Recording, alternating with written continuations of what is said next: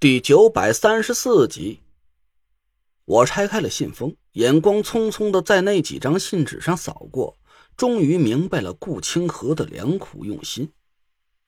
当他发现了张俊轩不是张家的亲生子孙之后，就一直在暗中和王月联系，想方设法的想要搞清张俊轩到底是什么来历。而王月通过职务之便。给顾清河提供了很多张俊轩的身世疑点，其中就包括了怀疑张俊轩的万恒地产和一个神秘的境外财团有过不正常的资金往来。俩人衡量了一下，决定双管齐下，从内外两个渠道一起调查张俊轩和那个神秘的境外财团到底有什么关联。于是，借着张俊轩住院的契机，顾清河提出了跳槽的想法。他说：“现在田慧文下落不明，彩虹地产已经不会再有发展前途了。要是张俊轩不嫌弃的话，他可以到万亨地产来任职，帮助张俊轩打理公司的事务。”张俊轩自然是求之不得，一口就答应了下来。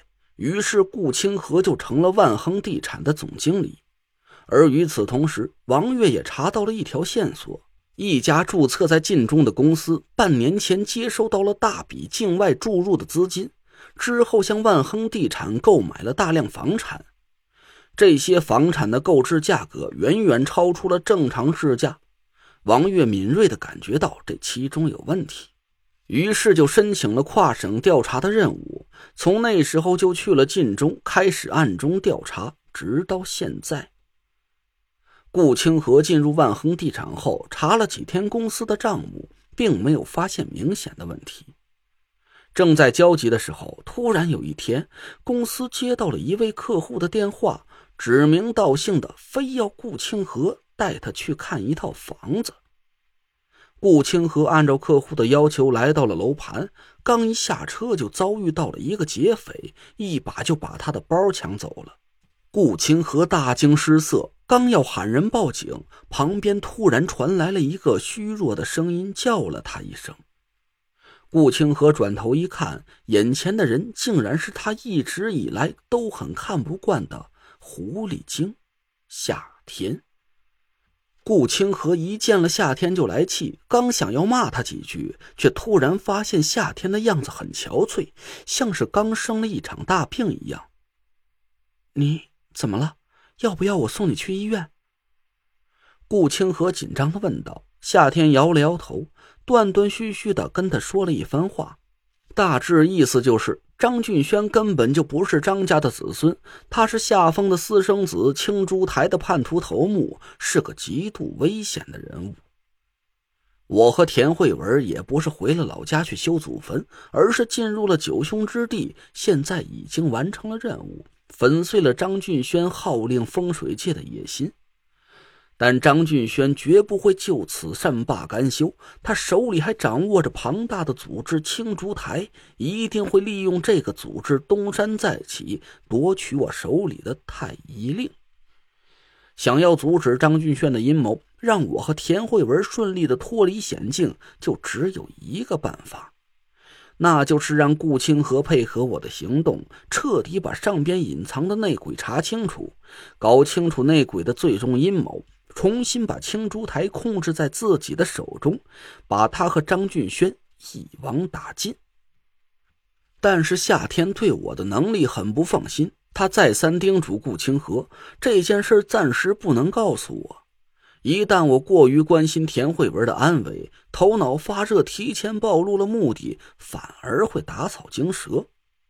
就算是能阻止张俊轩夺取太医令的阴谋，也会因此惊动上边的内鬼，没法做到真正的斩草除根。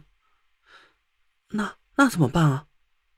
顾清河焦急的问道。夏天给他出了个主意：“你把这些消息告诉一个信得过的人。”要是陈累赘顺利的查到了六月初六的祭祀大典，你就把这些消息转告给他，让他借助这场祭祀大典夺回青珠台的控制权。要是他只是揪着田慧文的下落不放手，那他就不是个值得信任的人。我们要把队伍的力量保留下来，继续追查内鬼的下落，保护居士的安全。居士，他是什么人？怎么才能保护他的安全？夏天摇了摇头。我不知道。整个庆祝台只有两个人清楚居士的身份，一是账房萧玄通，二是掌柜的安广才。你提醒陈累赘，居士的安危就关系在这两个人的身上了。两个人商量了很久，安排好了一切计划之后，夏天就再也没了消息。估计是找了个安全的地方隐匿了起来。考虑再三，顾清河用信件的方式把这个消息告诉了张子墨。之后，他按照和夏天商量好的计划，一步一步的进行，私下找张俊轩密谋了一场夺取田慧文财产的毒计。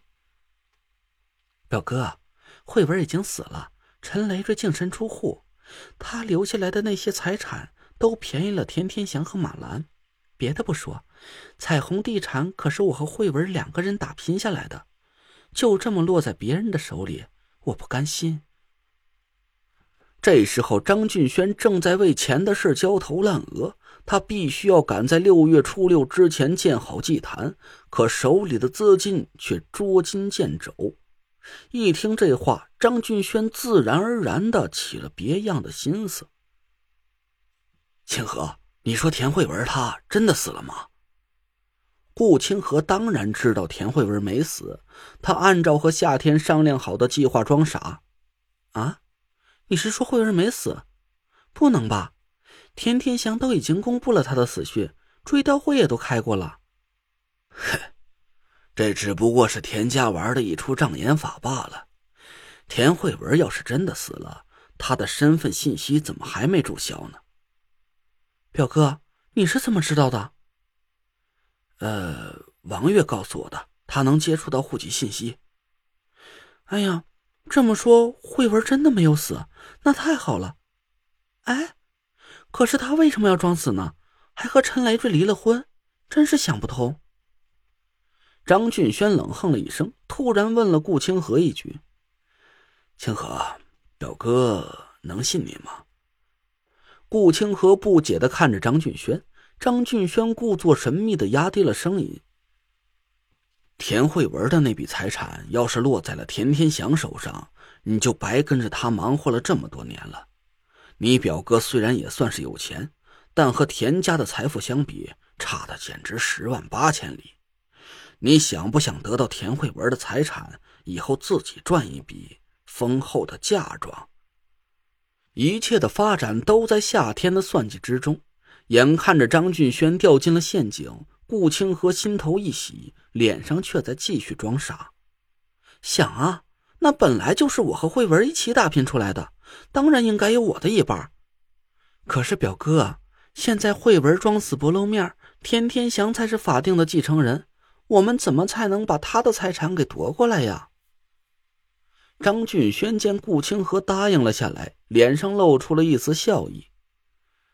他不肯露面，那我们就想个办法，让他自己找上门来。清河呀，彩虹地产的公章和田慧文的私章，应该是还存放在办公室里吧？